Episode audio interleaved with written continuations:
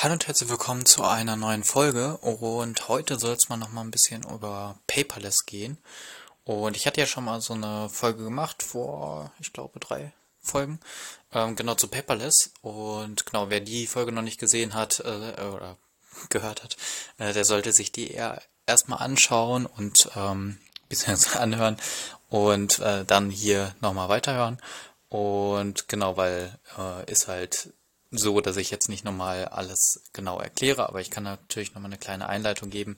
Paperless ist eben eine Plattform oder beziehungsweise Paperless NJX. Ähm, das ist die Webversion, die Open Source eben auch ist und die ich seit einer Zeit lang verwende. Ich habe sogar zwei Instanzen und genau damit kann man eben auch noch Erweiterungen machen und darüber wollte ich eben reden. Und zwar gibt es eine sehr umfängliche oder ja schon ausführliche ähm, API, die man eben ansprechen kann. Und dazu hat man einen Token, den kann man sich anzeigen lassen, wenn man in das in, den Ad, in das, in das Admin-Panel wechselt von Django. Ähm, ich weiß nicht, wahrscheinlich kennt ihr nicht sofort irgendwie Django, aber Django ist eben so das ähm, Framework oder ja, Web-Framework äh, für Python, ähm, auf dem das Ganze eben basiert. Und da gibt es eben so ein Admin-Interface. Genau, da kann man so ein bisschen quasi die Datenbank sehen, man kann sich so ein paar Sachen anzeigen lassen, man kann auch Text darüber erstellen. Ähm, Genau, das ist so ein bisschen versteckt. Hier kann man über Einstellungen reingehen und da findet man eben auch einen API-Key. Und diesen API-Key kann man eben nutzen, um äh, Dokumente abzurufen, also zumindest sich anzeigen zu lassen, was für Dokumente es gibt, was für Tags es gibt. Man kann auch Tags automatisiert anlegen. Und da wird es halt interessant, weil es gibt so einige Funktionalitäten, die ich mir so ein bisschen noch gewünscht habe. Und zwar, dass man so sagen kann, zum Beispiel, das ist ein Dokumenttyp Rechnung. Ähm, und dieser Typ hat äh, zum Beispiel immer den und den Tag, äh, obwohl es jetzt irgendwie unsinnig ist, aber ähm, jetzt in der 2.0er Version, vorher könnte ich eigentlich auch nochmal ein Update machen, aber jetzt die 2.0er bzw. 2.1.1 rausgekommen und vorher war ich noch auf der 1.9 und jetzt gibt es auch so benutzerdefinierte Felder. Und das ist ziemlich cool, weil zum Beispiel bei Rechnungen, ähm, in dem Fall, äh, hat man immer das, oder will man immer ein benutzerdefiniertes Feld Betrag haben, wo dann nochmal der Betrag aufgeführt ist. Und darüber bekommt man halt eine deutlich schnellere Übersicht. Okay, diese äh, Felder sind wahrscheinlich dann nicht so, dass die automatisiert irgendwie dann den Betrag erkennen. Ich glaube, so advanced ist es leider noch nicht. Vielleicht kommt das ja noch. Aber ich möchte halt spezifische Felder zum Beispiel für Rechnungen definieren. Und da kann man eben sagen, okay, dann baue ich mir ein Skript, äh, das eben für ein Dokument dann jetzt in dem Fall Rechnung automatisiert eben ähm, ein paar Felder anlegt, benutzerdefinierte Felder. Genau, das muss er auch nicht ausfüllen, aber dass es zumindest das immer gibt. Und genau, das könnte man halt eben über diese API realisieren. Und da bin ich gerade dabei, ein Repo aufzusetzen, wo so ein paar Skripts hinterlegt sind, die so ein bisschen, ähm, ja, so, so, ein paar Features noch ergänzen, die aktuell noch nicht dabei sind. Und genau, vielleicht, äh, wenn ihr da irgendwie noch Vorschläge habt oder sowas, könnt ihr gerne noch ein Issue schreiben. Ich verlinke das unten in der Beschreibung, das Repo und äh, oder ein Fork machen und ein Pull Request. Äh, ein Issue reicht aber auch aus. Dann kann ich so ein bisschen Ideen vielleicht sammeln. Ähm, genau, und vielleicht kommen wir da ja rüber irgendwie ein bisschen ins Gespräch. Und genau, aktuell sind da bisher noch keine Skripte ähm, direkt sichtbar. Ich habe so ein paar Examples schon auf jeden Fall, aber die werde ich nochmal ein bisschen aufhübschen und dann eben da einbauen. Was es eben noch gibt, ähm, da wollte ich auch noch mal ein bisschen drauf eingehen, gehen, und zwar ähm, Arch Archivseriennummern, äh, ASN-Nummern, ähm, die sind global universell für äh, eben Paperless und das identifiziert ein Dokument eindeutig. Und da gibt es äh, ja eigentlich ganz gute Verfahren, wie, wie man halt eben ähm, ja so ein, äh, also die, die Papierversion eben direkt auf das digitale Dokument äh, matcht. Also dass man halt immer weiß, okay, dieses Dokument, was ich gerade in der Hand halte, äh, wenn ich das finden will in der Online-Version, dann kann ich halt einfach diese Archivnummer dieses Offline-Dokuments in der Online-Version eingeben und schwupps hat man dann halt eben auch die Online-Version. Das ist zum Beispiel ganz hilfreich, wenn man wissen will, okay, ist dieses Dokument eingespeichert? Ja, okay, dann hätte es wahrscheinlich keine Archivnummer, aber ähm, genau sowas kann man halt dann eben nachschauen oder dann halt eben schnell das PDF dazu finden. Da muss man das nicht irgendwie nochmal einscannen und kann dann eben das Online-PDF direkt dann benutzen. Und genau, das ist halt einfach so ein, so ein ja, ein Standard in Unternehmen vor allen Dingen oder in eben Archiven, äh, wenn man da eben Dokumente mit so einer Nummer ausstatten will und die dann halt eben so einen digitalen Zwilling dann haben. Und da gibt es eine Funktion, die ganz sinnvoll ist. Und zwar kann man einfach QR-Codes ähm, auf ein Dokument draufkleben. Und dieses, dieser QR-Code enthält eben diese Seriennummer, also ähm, ASN, also der beginnt mit ASN und dann hinten einfach eine Nummer. Und darüber erkennt eben Paperless, also wenn man dann das Dokument einscannt und eben dieser QR-Code da drauf ist, erkennt Paperless direkt, was, äh, also wie die Seriennummer aussieht. Also kann dann direkt die Seriennummer zuordnen.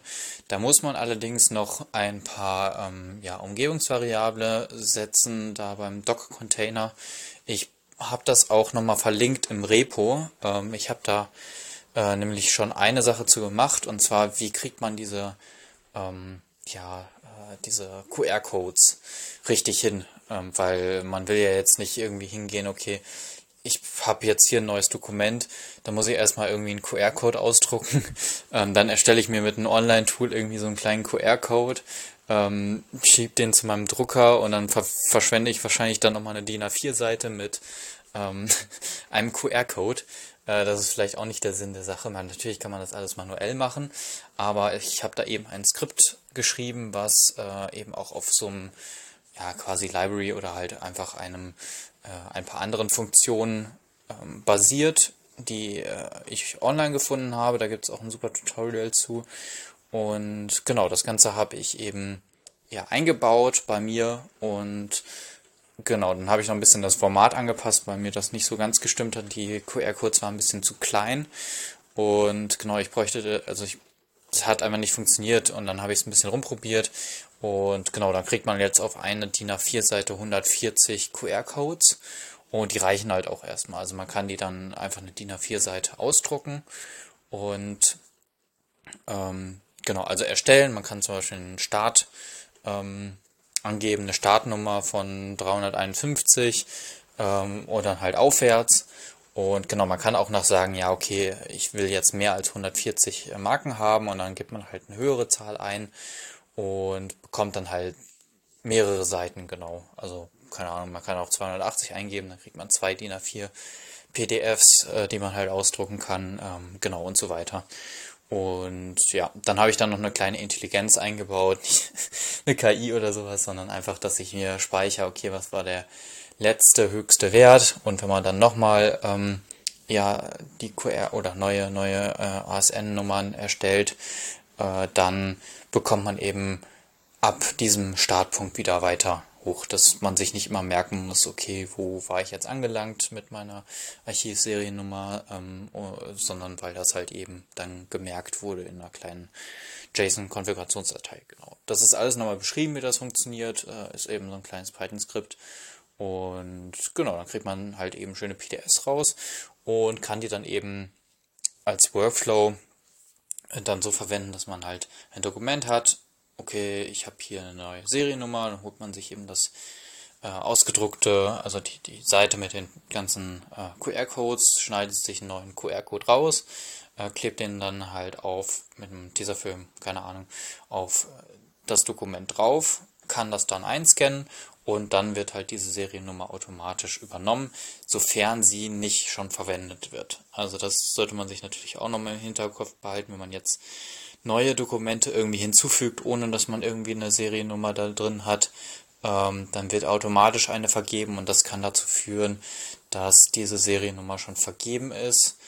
Ähm, genau, das sollte man sich einfach im Hinterkopf behalten und genau, vielleicht erstmal vorher checken, ob es die Seriennummer schon gibt. Vielleicht kann ich da auch nochmal ein Skript zu schreiben, das dann automatisiert guckt, okay, das ist die höchste Seriennummer, dann nehme ich die und ähm, ja, mach den, ähm, nimm dann die nächste höhere als ähm, ja, Startwert für die QR-Codes, genau. Und ja, dann kann man es auch so machen, dass man eben so Boxen definiert. Ähm, man kann zum Beispiel sagen, okay, das ist Box A, die geht von Archivnummer 1 bis 140 oder 365 oder sowas. Dann ist diese Box voll. Und das kann man auch wirklich so wörtlich nehmen. Also man hat halt eben diese physische Box mit den Dokumenten, die eben eine bestimmte Anzahl an Dokumenten haben. Diese Box kann man halt auch digital nachbilden als einfach ein Filter. Äh, die gibt es auch relativ neu jetzt, ähm, dass man sich eben so eine Filterübersicht über ja eben so virtuelle Boxen machen kann.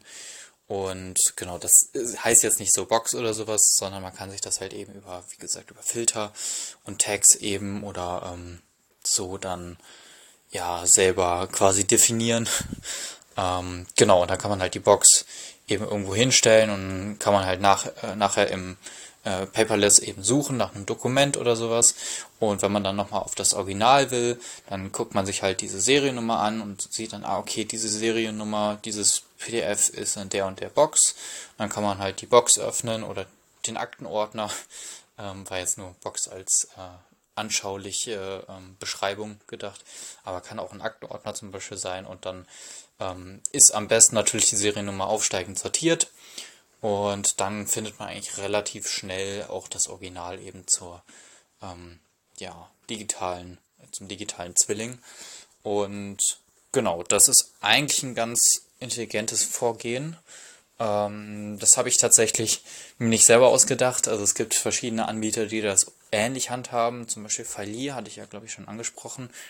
Und Genau, vielleicht schreibe ich auch nochmal zu, wie man von Fili, äh, wenn man da ist, ist natürlich jetzt erstmal eine Nische, aber wie, wenn man, also wenn man jetzt von Fili kommt, wie man dann einen Export und dann einen Import in Paperless irgendwie macht. Ähm, genau, weil das ist gar nicht so einfach. Man kann da zwar sehr viele Metadaten exportieren, aber es ist auf jeden Fall nicht so, dass man das direkt in Paperless einbauen kann, äh, beziehungsweise importieren kann. Ähm, vielleicht kann man da irgendwie noch so ein Import-Skript irgendwie für schreiben. Aber genau, da bin ich auch noch nicht drin. Mal gucken, ob ich dafür Zeit finde. Aber da werden auf jeden Fall in das Repo noch ein paar äh, Skripts reinkommen. Und genau, da werde ich dann nochmal vielleicht eine Folge, ein Update zu machen, was jetzt das konkrete Skript macht. Und ähm, genau, könnt ihr ja mal gespannt sein oder vielleicht, wenn ihr Vorschläge habt, äh, gerne ein Issue aufmachen oder direkt fixen und ein Pull-Crest. Das wäre natürlich äh, ziemlich krass. Ähm, genau, und dann können wir ja mal schauen, ähm, ja, was daraus wird. Und äh, genau, gibt bestimmt nochmal ein Update. Und genau, sonst äh, könnt ihr mich natürlich immer per Mail erreichen an podcast.novec.info. Und genau, dann würde ich sagen, hören wir uns in der nächsten Folge. Bis dahin. Ciao.